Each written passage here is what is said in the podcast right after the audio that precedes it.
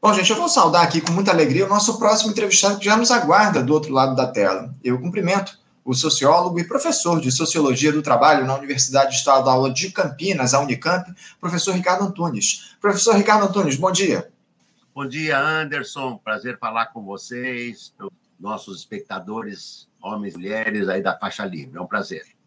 Prazer é nosso, professor, recebê-lo mais uma vez aqui no programa. Muito obrigado por ter aceitado ao nosso convite nessa última semana de faixa livre do ano, para a gente, onde a gente está fazendo uma retrospectiva do que foi 2023, o primeiro ano de mandato do presidente Lula, porque o mundo do trabalho, professor Ricardo, tem passado por transformações cada vez mais intensas nesses últimos anos e que levam os trabalhadores a situações de exploração quase que inimagináveis. Retrocedemos décadas nas relações de trabalho os direitos básicos foram absolutamente escanteados ao longo desses últimos tempos, e no Brasil não é diferente essa situação. A gestão Bolsonaro aprofundou o abismo e nos fez imaginar que a precarização absoluta, o discurso da meritocracia, do empreendedorismo era algo, além de consolidado, como única alternativa. Com a vitória do presidente Lula nas urnas no ano passado, professor Ricardo, abriu-se aí um horizonte de mudanças havia a promessa da revogação da contrarreforma trabalhista, a recriação do Ministério do Trabalho e Emprego, da valorização real do salário mínimo, a retomada dos sindicatos, mas nem tudo isso saiu do papel como era esperado. Professor Ricardo Antunes, em um ano de governo até aqui, as medidas adotadas por essa gestão de ampla aliança no setor do trabalho deram conta das expectativas que foram criadas ao longo desse tempo? Meu caro Anderson, certamente não deram conta até porque qualquer análise feita com sobriedade nas eleições eh, nos permitiria perceber que seria impossível para o governo, um governo de aliança de classes, um governo que tem dentro dele núcleos de direita, não só neoliberais, como setores, digamos assim, bolsonaristas que mudaram, né? Os, os ratos mudam de lado quando o barco está afundando. Então, quando o barco do bolsonarismo afundou eleitoralmente, né, você está vendo hoje o cenário. Quer dizer, o, o, parlamento brasileiro hoje é um parlamento de centro, é pantanoso, tá certo? E é bolsonarista. Né? Só que agora, é, eles dizem, agora não somos mais bolsonaristas, somos liberais, conservadores. Num cenário como esse, e sendo que o Lula não é? É, é, digamos assim, já foi nos seus governos anteriores, é um governo de conciliação de classes, né? A minha expectativa era modesta. Eu sabia que a minha, a minha expectativa era de que, eh, pouco a pouco, algumas melhorias eh, seriam instituídas, mas muito lentamente. É o que está ocorrendo. Por exemplo, no salário mínimo, se compararmos, no Bolsonaro não havia crescimento nenhum do salário mínimo. No, no Lula, no primeiro ano, já houve um pontinho. É isso, tá certo? É, houve o, o, Lula sempre teve, isso é, um, é, parte do seu ideário e do projeto do PT, uma proposta de ter um país com certo nível de crescimento econômico. Isso está tentando, né, se está tentando fazer, mas tem armadilhas. Uma delas, eu e vocês conversavam até há pouco na entrevista anterior, é a tragédia de termos um banco central completamente eh, subsumido, tá certo? E moldado é, é, é, enquadrado e absolutamente controlado pelo capital financeiro.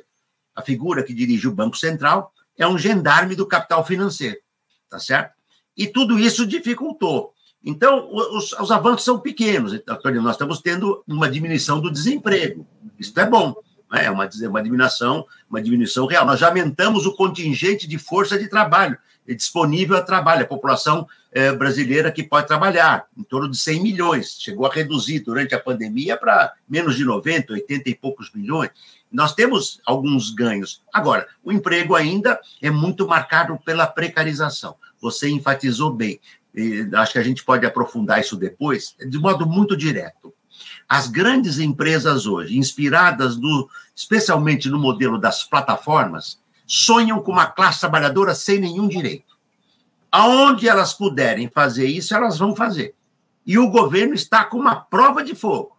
Porque se o governo ceder às plataformas digitais e não regulamentar a brutal exploração, expropriação e expoliação dos trabalhadores e trabalhadoras de aplicativos, entregadores, motoristas e toda essa massa, trabalhadoras domésticas, advogados, engenheiros, médicos, trabalhadoras dos cuidados, eletricistas que prestam serviços sem nenhum direito, se não regulamentar isso, a coisa fica muito ruim. Terceiro e último ponto, é evidente, isto nós sempre temos que lembrar, eu, eu sou partícipe da, da faixa livre, acho que alguma, certamente entrando para a segunda dezena de anos, né, é, nós poderíamos estar no horror. Nós não estamos no horror, nós estamos respirando, nós poderíamos estar, digamos assim, numa ditadura. Nós superamos aquela fase. Isso não é uma coisa pequena. Mas, é, digamos assim, é, é, o, o, colega anterior também dizia isso, né? É, é, o PT há muito tempo, o PT, o governo do PT, há muito tempo abandonou uma política de mobilização popular. E sem mobilização popular, o que nós temos são greves, como recentemente fizeram em São José dos Campos, como várias outras. Em São Paulo tivemos a greve contra a privatização, são greves isoladas. Falta uma organização mínima, mais abrangente dos movimentos sociais. Último comentário. Nós temos muitos movimentos sociais e sindicais no Brasil, muitos. A incapacidade de pensar a totalidade decorre de um governo que, de certo modo, não tem interesse em mobilização popular, porque a mobilização popular pode ferir o acordo policlassista. E a situação é difícil. Então, é nesse sentido que as mudanças estão aquém do que a população que votou queria, mas a mim, da minha perspectiva, não, eu não tinha nenhuma ilusão de nada melhor. Posso até dizer, Anderson, em certo sentido, eu me sinto até contemplado um pouquinho a mais. Eu pensei que fosse ser um pouquinho pior, entendeu? Porque a situação não era fácil. Agora, sem luta social, sem pressão, não vamos avançar. É isso, é isso. As mobilizações muito restritas aqui no nosso país ao longo desse ano de 2023. Inclusive, eu acho que, principalmente, professor Ricardo, houve a construção ou a tentativa de se construir a narrativa de que qualquer tipo de mobilização de rua contra esse governo seria uma ferramenta para influenciar o retorno do bolsonarismo à disputa política aqui no nosso país, né? Eu, eu, eu vi muita gente dizendo isso ao longo desse ano, especialmente os petistas dizendo que, é, a, a, aliás, é, criticar o governo seria uma forma de fortalecer o discurso bolsonarista. Eu, sinceramente, tenho lá minhas dúvidas em relação a essa questão. Mas eu, eu queria aproveitar que o senhor falou a respeito da questão da retomada do emprego aqui no nosso país, emprego com carteira assinada, inclusive. A gente teve esse quadro aqui esse ano, isso foi muito comemorado, inclusive, pela gestão Lula. Os dados do desemprego mostram aí uma queda aos menores níveis desde 2014 no nosso país, com 7,6% dos brasileiros desocupados no trimestre que se encerrou em outubro, de acordo com os dados do IBGE. Professor Ricardo, essa euforia do governo, digamos assim, se justifica pelo que a gente tem visto no Brasil real, para além dos números, essa retomada do emprego está colocada a partir dos números, ela tem se dado, ela tem se refletido no que a gente observa no Brasil real? Não, em parte não. Claro que quando você tem uma queda de desemprego de 9%, 10% para 7%, 1,6, né? É, os desempregados e as desempregadas estão vivendo condições melhores. Nós estamos falando de milhões de pessoas, né? não milhares, mas milhões de pessoas. São contingentes aí que estão eh, devagarzinho entrando. Agora, em condições de precarização. Esta é que é a questão. Então, você tem é, ampliação de certas faixas de emprego que são com carteira de trabalho, mas a carteira de trabalho não é garantia de não precarização. Você pode ter trabalho precarizado com, com direitos tá certo? Mas você tem subtração salarial, diminuição salarial, intensificação da jornada, ritmo mais extenuante, e você pode ter precarização absoluta e generalizada, que é aquela do terceirizado ou do trabalho uberizado ou intermitente. Então, digamos assim, o que nós temos aí é que fazer o devido balanço. O contexto mundial, é, Anderson, é um contexto muito complicado. Né? Não favorece o governo Lula, o contexto mundial de uma guerra no ano passado, a invasão da Rússia, tá certo, à Ucrânia. Agora, a, a brutalidade do genocídio contra os, os, povos palestinos, tá certo? E esta guerra que, que, que, E veja, se não bastasse isso, o risco agora no, no, na América Latina, hein? Quer dizer, o cenário mundial, a guerra é um traço do capitalismo.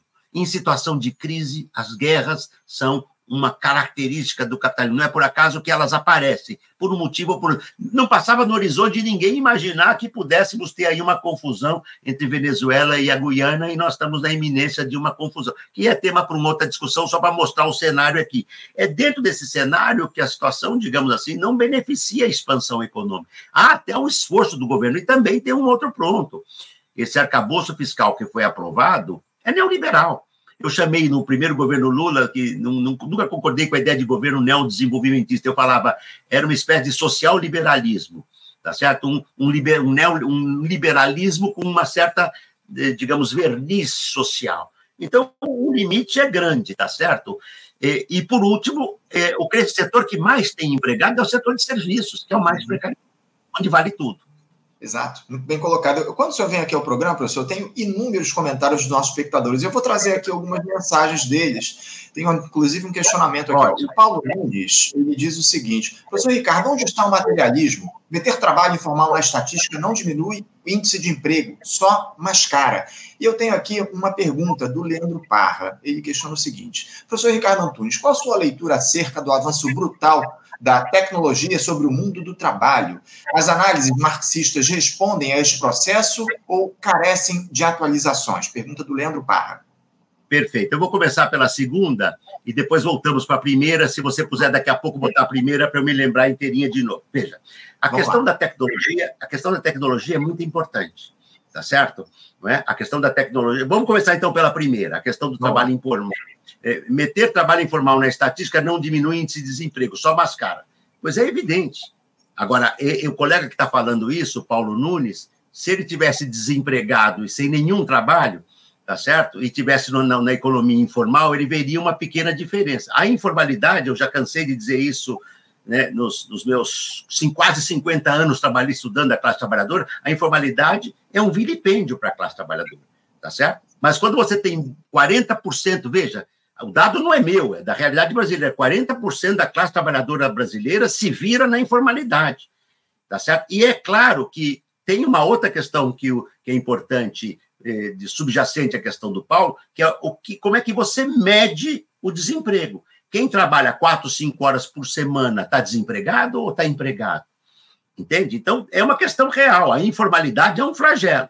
Neste ponto, o governo Lula não avançou tá certo? Ele poderia ter ido mais além, porque isso implicaria, Anderson, voltar, tá certo? Com a proposta que o Lula chegou a sinalizar, mas o Lula joga uma ideia e depois recua.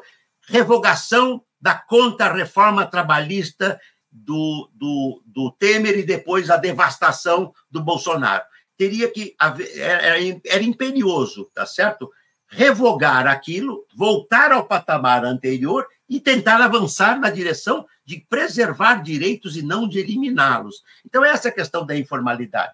Então, o colega, em parte, tem razão, né? ainda que ele também, em parte, tem que entender que a realidade não somos nós que criamos. Tem 40% da classe trabalhadora na informalidade, tá certo? E com trabalhos precários. É muito importante diferenciar o, o, desemprego, tá certo? Aberto do desemprego fechado, embora ambos sejam desemprego, é muito importante, e é muito importante diferenciar, tá certo? O desemprego absoluto daquele que está na informalidade e consegue se virar, tá certo? O que é, que é precarizado, que não tem direitos, porque a informalidade é exatamente, ele está ao largo da legislação social protetora do trabalho. Mas é uma questão relevante e o Brasil tem que, é um flagelo. Enquanto não eliminar, é inaceitável você ter 40%, assim como 20%, assim como 15%, assim como 10% da classe trabalhadora na informalidade. Agora, esse é um traço do capitalismo financeiro global que se intensifica no sul do mundo. Se o colega um dia, não sei se ele conhece a Índia, né, você não tem ideia do que é o nível de informalidade na Índia. Você,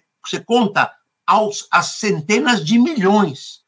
As centenas de milhões. Esse é um problema. E a Índia tem uma burguesia riquíssima e é um país, digamos assim, tem a cara brasileira potencializada. Uma burguesia riquíssima acelera o seu papel no cenário da produção industrial e de serviços global, tecnologia de informação, eh, medicamentos, vacinas, etc., e tem uma classe trabalhadora brutalmente explorada. A segunda questão é muito importante. No livro Icebergs à Deriva, que nós publicamos recentemente, né, nós temos tratado do tema, a questão da tecnologia é vital. É, a análise marxista, isso é muito importante, viu, Anderson, que é a questão que o Leandro fez. O que é análise marxista? É, é você olhar o mundo contemporâneo à luz de uma referência analítica, tá certo? É, que nos foi oferecida por Marx. Mas não é repetir o que o Marx disse no século XIX para cá. Eu tenho tentado fazer esse livro Icebergs à Deriva, ou o outro livro, é, é, Uberização, Trabalho Digital, Indústria 4.0. Esses livros, devo dizer aqui, são feitos com apoio público do Ministério do Trabalho, são para a defesa da classe trabalhadora, não, não ganhamos um centavo de direitos autorais por ele, tá? Que fique claro, é a nossa contribuição para uma reflexão de uma questão crucial. A tecnologia, ela é plasmada por relações sociais burguesas. Quem desenha a tecnologia é a classe burguesa. O nosso inimigo não é a tecnologia em geral. Desde o primeiro homem, primeira mulher, o primeiro microcosmo familiar, né, houve avanço tecnológico. Quando a pedra lascada virou pedra polida. E a humanidade começou a criar instrumentos de, de, de trabalho. O problema é que o capital do nosso tempo usa a tecnologia de modo precípio, precípio para gerar mais riqueza e mais valor, em detrimento da humanidade. Então, dou um exemplo. O chat GPT-4 ou chat GPT, ou a inteligência artificial, na medicina pode ter utilidade? Pode, muitas coisas, mas pode virar um monstro, como tem virado. Exemplo desse monstro foi no caso da Elis Regina reaparecer numa Kombi que ela nunca entrou, num, numa propaganda com a filha dela, tá certo? Da equidade dela, o que é estranho, porque uma mãe é mais velha que a filha. Isso é coisa da inteligência. E foi por isso que seis meses durou, foi o tempo de duração da greve dos roteiristas de atores e atrizes dos Estados Unidos, porque hoje você pode fazer um filme com Robert Redford sem que ele apareça, tudo por inteligência artificial. Então, há, não há outra, outro mecanismo de análise é, é, da tecnologia, senão uma análise rigorosa, inspirada no Marx, mas aberta para entender o mundo contemporâneo. Modestamente, muitos têm tentado fazer isso, e eu também. Professor, uh, muito boas e importantes aqui as suas análises a respeito disso. Eu queria aproveitar para a gente falar um pouco a respeito de algo que, de alguma forma, uma disputa que estabeleceu ao longo desse governo, professor, especialmente uh, depois que se abandonou aí a proposta de revogação da contrarreforma trabalhista. Uh, foi a busca, de alguma forma, pela valorização dos sindicatos aqui no nosso país, eles foram tão atacados nos últimos tempos. Falou-se lá da possibilidade de retomada da contribuição sindical em um novo formato, decidido em assembleia, tentou-se acabar com o trabalho aos domingos e feriados sem autorização prévia das representações dos trabalhadores, mas o Congresso estabeleceu aí uma barreira diante do avanço dessas questões. Os sindicatos, a organização dos trabalhadores foi valorizada nesse governo, nesse primeiro ano de gestão Lula, professor? Há uma sinalização positiva diante dessa dificuldade que há e que está claro de se organizar a classe trabalhadora nos últimos anos? Digamos, há uma sinalização positiva e, e, mais ou menos até óbvia, porque um polo de sustentação desde sempre do projeto do Lula e do PT é, tá certo? É, é, tem o seu escopo nos sindicatos. E durante, para só pegar esse período, durante Temer, com a contra-reforma e Bolsonaro, a devastação foi completa. Então, por exemplo, essa questão da contribuição é, sindical. Não se trata de repor a contribuição sindical, isso é importante, mas os sindicatos, eu sempre fui, viu, Anderson, contra o imposto sindical, ou a contribuição sindical. Nós chamamos de imposto porque ele é compulsório. Quando é contribuição é voluntária, imposto é compulsório. Eu sempre fui contra desde o meu primeiro livro, que é o Sindicalismo, lá da antiga coleção da Brasiliense, tá certo? Muito bem. Só que o neoliberalismo utilizou-se de uma, de uma tática antissindical forte, o neoliberalismo é em si, por si, de alma antissindical, e numa tacada é, é, eliminou o imposto sindical, quebrou, os sindicatos quebraram. Então, é evidente que o sindicato tem que se cotizar de modo autônomo. Os trabalhadores e as trabalhadoras devem se cotizar para sustentar o sindicato. Assim eles nasceram na Inglaterra no século XVIII e XIX. Tá? Só que você quebrou isso aqui, e o imposto sindical aqui vem da década de 30, ele se consolidou. Então é natural que você tenha que ter uma taxa negocial, assistencial, algo assim, que os sindicatos possam ter um ponto de partida. Agora, os sindicatos, sempre, isso inclusive os sindicatos considerados de esquerda, com poucas exceções, poucas exceções. Mas há exceções. Os sindicatos acostumaram-se com a contribuição sindical e era evidente que num governo de extrema-direita, num, num ato se cortava. Foi o que fez o Temer e depois o fizeram Temer e Bolsonaro. Né? Então, esse desenho. Há um segundo problema também, né? que é o seguinte: há uma redução real da organização dos sindicatos. Se a gente pegar, por exemplo, o ABC Paulista, nós chegamos a ter no, no final dos anos 80, 230, 240, talvez, mil trabalhadores do grande complexo ABCD. Hoje, muito mais reduzido. Campinas, a mesma coisa, nós chegamos a ter 70 mil. Os números, aqui, estou lembrando mais ou menos de memória de décadas, né? A redução é brutal. Eu conhecia, eu pesquisei, eu entrei dentro da Ford em 1985, quando eu estava fazendo a minha pesquisa, para entrar entrevistar, para conhecer a fábrica, foi muito curioso, porque eu entrei dentro da Ford sem que eles sabiam que era o Ricardo Antunes que estava entrando, né? Porque eu fui convidado por uma amiga que era parente próxima de um então é, funcionário da Ford, então quando lá que me reconheceram e, e foi a conversa foi fluiu bem e eu vi a Ford inteira. Aquela Ford que eu conheci em São Bernardo fechou, não existe mais. Então tem um dado real, o, o Anderson. Quando o Hayek dizia lá na, no seu livro né, O Caminho da Servidão, que o sindicato de classe é inimigo do capitalismo, do neoliberalismo, ele jogou pesado. Repare que não tem um jovem hoje, não tem um jovem hoje que não é instigado todo dia a ser contra o sindicato e contra a política. Porque se ele for contra o sindicato e contra a política, a burguesia deita e rola. As classes dominantes fazem festa e comemoram, porque elas não abandonam um dia a política que elas controlam e não abandonam um dia a organização de classe burguesa através das suas instituições, sejam, sejam instituições patronais, sejam instituições ideológicas, como nós sabemos que a burguesia tem, que vai da Febraban até as Fiespes dos estados, eh, entre outras tantas. Então, esse é o cenário sindical. Como é que isso vai avançar? Com pressão dos trabalhadores e das trabalhadoras. Não adianta esperar, esse é o nosso erro, viu, Anderson? Esperar muito do governo. O governo Lula. Vou dar o um exemplo da, da, da, da contra-reforma. O Lula dizia, lembra na campanha, que ia rever. Dois dias depois, o Alckmin disse: nunca tratamos disso, essa questão não está discutida. Acabou, morreu. Tá certo? Porque na frente que elegeu o Lula, um polo dela é ardorosamente defensora da contra-reforma destrutiva do trabalho no Brasil de Temer, Bolsonaro e companhia. Pois é, professor. O problema é que essa pressão dos trabalhadores só podia se dar a partir de uma organização. E a gente, como o senhor muito bem diagnosticou aqui para a gente, não tem essa organização, muito também por conta, é, a partir disso que o senhor disse, né, dessa, desse desgaste que foi provocado ao sindicato, desmonte que a gente teve no nosso país. Agora, eu queria voltar a um tema que o senhor até já tocou aqui no nosso, na nossa entrevista e que foi bastante discutido esse ano, que diz respeito justamente à regulamentação do trabalho por aplicativo aqui no nosso país, porque o governo formou lá um, um grupo de trabalho para debater essa questão com as partes interessadas, os trabalhadores, os representantes dos aplicativos, mas não se chegou a um consenso até aqui.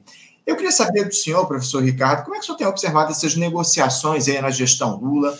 Os parâmetros corretos têm sido observados nesse debate da regulamentação do trabalho por aplicativo. É possível a gente construir um arcabouço legal que ofereça dignidade, direitos a esses trabalhadores cada vez mais precarizados e dependentes de uma lógica exploratória que põe em risco a sua própria sobrevivência? Olha, é muito importante essa pergunta, Anderson, tá? Pelo seguinte, o trabalho por aplicativo é um fenômeno mundial. Ele existe na Ásia, Índia, China, países asiáticos, vai para a África, África do Sul, vem para a América Latina, vai para os Estados Unidos, vai para a Inglaterra. E quanto mais neoliberal é o país do centro, mais ele entra. Quanto menos é, barbaramente neoliberal, por exemplo, a Alemanha, que são neoliberais, países escandinavos que têm neoliberalismo, mas que tiveram uma certa força do chamado welfare state, o bem-estar social, a regra é o seguinte: nesses países só entra plataforma, plata, as plataformas só entram quando cumprir a legislação protetora do trabalho. E mais, houve avanços, houve luta na região da Califórnia, nos Estados Unidos. Na Espanha, a justiça reconheceu que empresas têm que cumprir.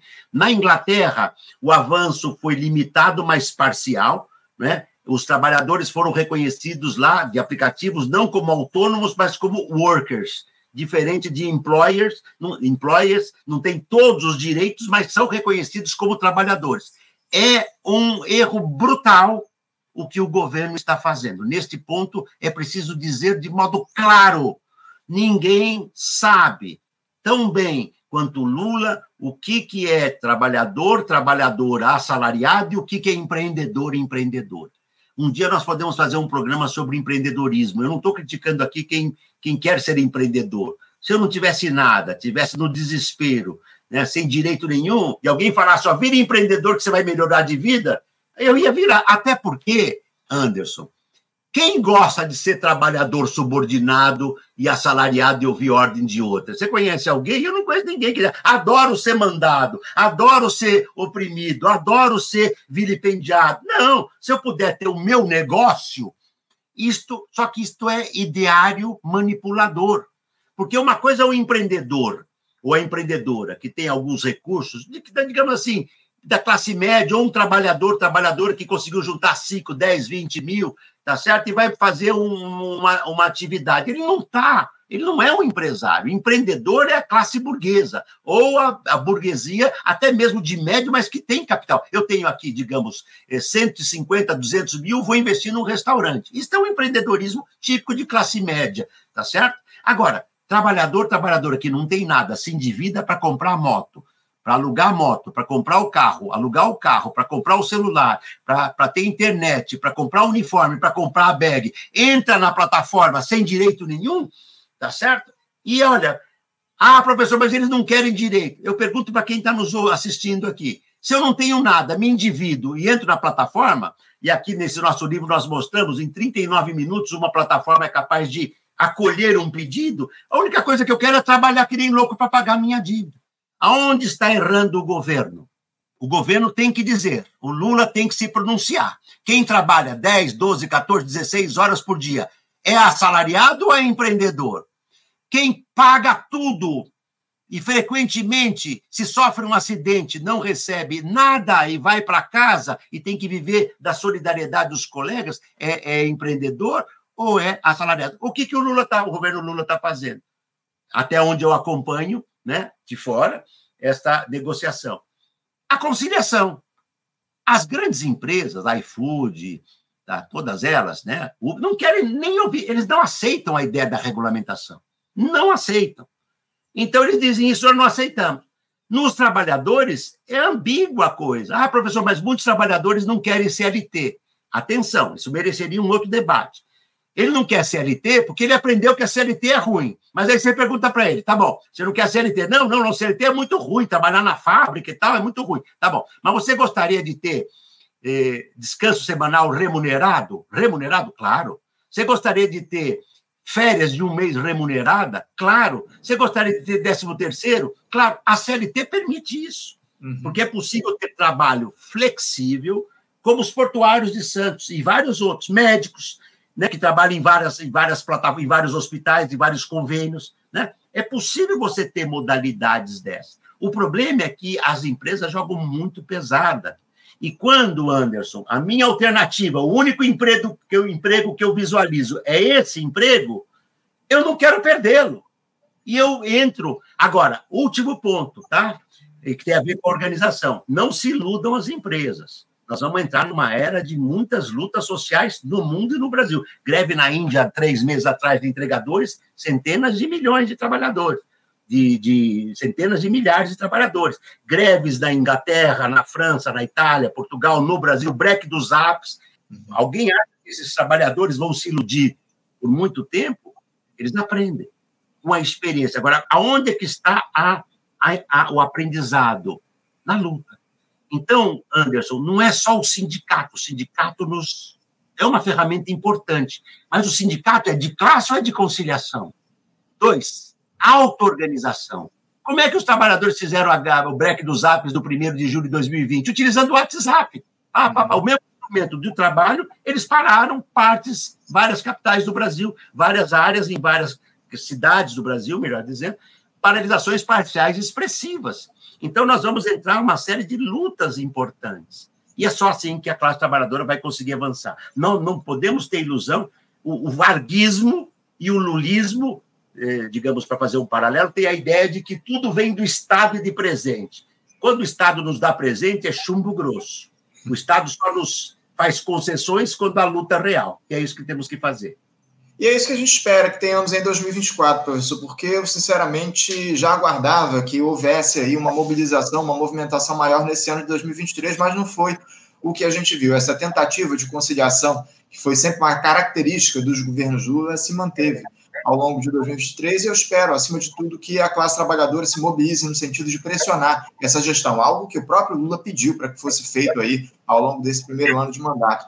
Professor Ricardo, sim, à vontade. Você acha que eu teria um minuto que eu acho que cairia bem aqui? Um minuto? Por favor, fique à vontade. Olha, olha, tem uma questão muito importante. As esquerdas não agem como esquerdas. As esquerdas hoje são neoliberalismo brando ou violento. A, a, a, o neoliberalismo violento é a direita que faz, o, o social-liberalismo são as esquerdas. E a população não aguenta mais. Exemplo argentino. O Massa é indicado, era apresentado, candidato à presidência pela esquerda. É grotesco, é um homem de direita, sempre foi. O Milley radicalizou, ah, disse que ia quebrar tudo, botou a motosserra, é um delirante, é um delinquente, é um neoliberal indigente, e agora, eu quero ver, em seis meses, nós vamos ter a Argentina incendiada, meu amigo. Anote aí, em seis meses, porque agora a, a massa vai entender qual é a proposta da direita. E ele é claro: na Argentina só vai ganhar a propriedade privada. Certamente haverá de haver algum um bom lugar no inferno já preparado para ele e queimando no, no, no, solo argentino. Vamos ver para crer, tá? Agora é vez de nós olharmos a tragédia da direita, da mais brutal, tá certo? Que é aquela que, aliás, se assemelha com Trump, com Bolsonaro, com Orban e com tantos outros que circulam pelo mundo. É isso, é isso. Inclusive, a gente vai tratar dessa questão da Argentina daqui a pouco na próxima entrevista, das mudanças que o Javier Milei tem promovido lá nesses primeiros dias de mandato, daqui a pouquinho com o professor Williams Gonçalves. Mas eu quero agradecer demais, professor Ricardo, sua participação com a gente aqui no programa de hoje, esse programa especialíssimo, e também a sua ajuda, o seu auxílio ao longo de todo ano aqui conosco no Faixa Livre, as suas entrevistas, as suas opiniões, que são fundamentais para a gente entender um pouquinho o que é o mundo do trabalho, as transformações que estão colocadas e a necessidade de organização e de luta da classe trabalhadora. Muito obrigado pela sua participação aqui. Eu espero que a gente possa voltar a fazer esse diálogo no ano que vem para continuar analisando aí as mudanças, as mobilizações que a gente precisa ter para chegar, avançar no, na, no, respeito aos direitos da classe trabalhadora. Muito obrigado, professor Ricardo. Um ótimo fim de ano. Um abraço. Para vocês também. Nossas lutas continuam. Até a próxima. Tchau, tchau. É Bom ano. Igualmente. Conversamos aqui com o professor Ricardo Antunes. Professor Ricardo, que é sociólogo, professor de Sociologia do Trabalho na Universidade Estadual de Campinas, a Unicamp, e um, um dos grandes conhecedores, entendedores do tema do trabalho aqui no nosso país, uma das principais lideranças que a gente tem quando o assunto é sociologia do trabalho, falou aqui com a gente mais uma vez, dialogou com a gente no Faixa Livre a respeito das mudanças nas relações de trabalho no nosso país. Você, ouvinte do Faixa Livre, pode ajudar a mantê-lo no ar. Faça sua contribuição diretamente na conta do Banco Itaú, agência 6157 conta corrente 99360, dígito 8. Esta conta encontra-se em nome do Sindicato dos Professores do Município do Rio de Janeiro e região, o Simpro Rio, uma das nossas entidades patrocinadoras, mas seus recursos são destinados exclusivamente para o financiamento do nosso programa. Você pode fazer sua doação de qualquer valor, utilizando também a nossa chave Pix, que é ouvinte@programafaixalivre.com.br. Sua contribuição é fundamental para a manutenção desta trincheira progressista no ar.